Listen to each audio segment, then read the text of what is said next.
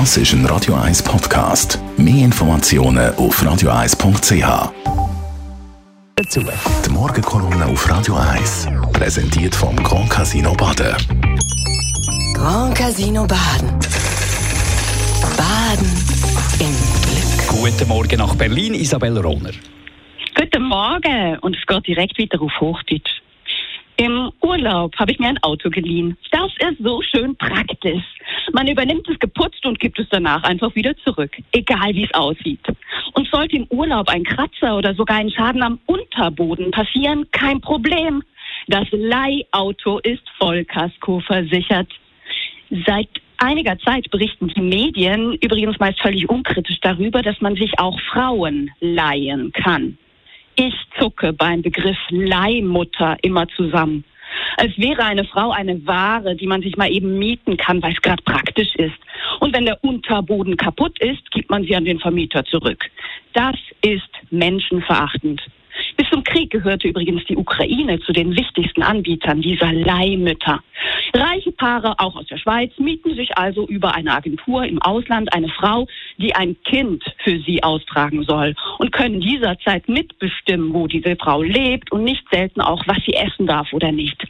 Leibeigenschaft bekommt hier plötzlich eine völlig neue Dimension und läuft während der Schwangerschaft oder Geburt irgendetwas schief, sodass das bestellte Kind nicht den eigenen Ansprüchen entspricht, schwupps, wird es halt zurückgegeben und landet irgendwo auf der Welt in einem Kinderheim. Vollkaskoversicherung.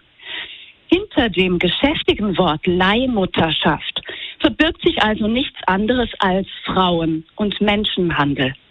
Und es ist nicht das einzige Wort, was unschuldig daherkommt und hinter dem sich etwas ganz anderes verbirgt. Ein weiteres Beispiel ist die sogenannte Eizellenspende.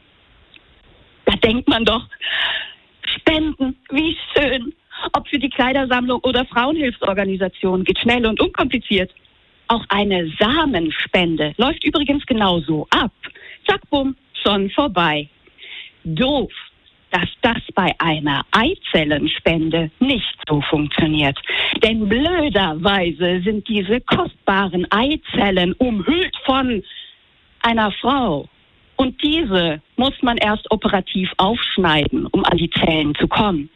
Dass sich ein solcher Eingriff für eine einzelne Zelle nicht lohnt, liegt auf der Hand. Darum werden die Frauen, die ihre Eier zum Kauf anbieten müssen, denn darum geht es hier. Es geht hier nicht um das Anlegen eines persönlichen Eiervorrats für schlechte Zeiten. Darum werden diese Frauen über Wochen mit Hormonen behandelt, sodass möglichst viele Eizellen geerntet werden können. Die Frau als Erbsenschote. Die Ernte geschieht dann unter Narkose mit allen damit verbundenen Risiken. Auch hier sind es üblicherweise Frauen aus ärmeren Ländern, die sich aus Not dieser Prozedur unterziehen.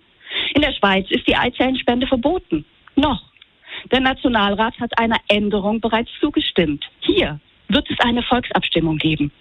Sprache ist unser Mittel, um Realität abzubilden. Das sollten wir auch hier dringend tun. Ob Leihmutterschaft, Eizellenspende oder auch das neudeutsche Sexarbeit, bei allem handelt es sich um Frauenhandel.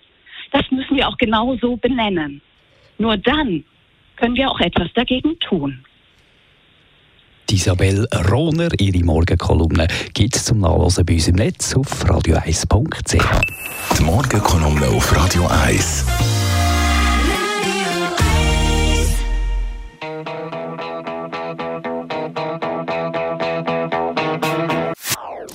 Das ist ein Radio 1 Podcast. Mehr Informationen auf radio1.ch.